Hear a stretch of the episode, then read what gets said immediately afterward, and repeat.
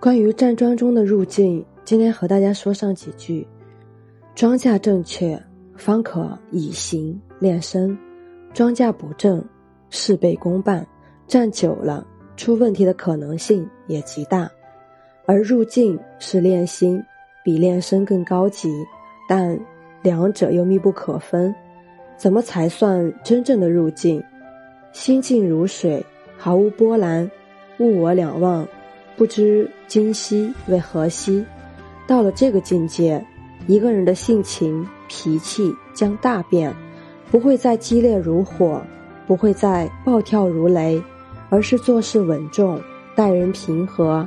对天地常怀敬畏之心，对万物常有感恩之情，这时潜能开始显现，功夫将有质的飞跃。但是一个人从出生就在这个社会上混，功名利禄、爱恨情仇、油盐酱醋、五味杂陈，被这些东西浸泡的太久了，想真正静下来，又哪里有那么容易？所以。想入境，首先你必须不要浮躁，不要烦躁，杂念多了你就烦躁，这本身就是杂念啊！杂念加杂念，能静得下来吗？杂念其实是你自身的一部分，就是你那个十五六岁正处在叛逆期的孩子，你只能耐心的改造它，而无法扔掉它。我这样说。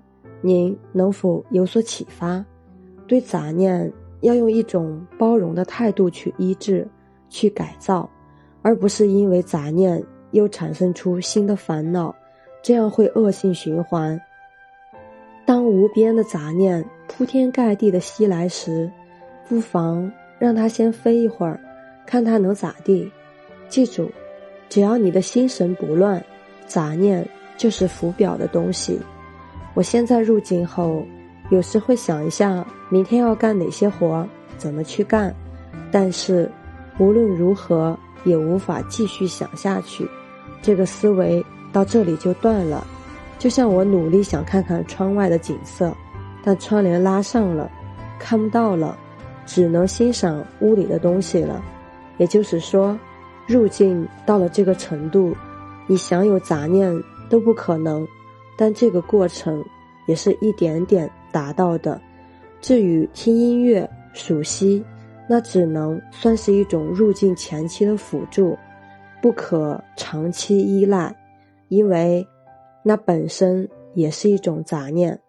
站桩不入境，你站得再怎么好，也只能停留在那个层次上。就好比永远在读高中，反反复复读，但。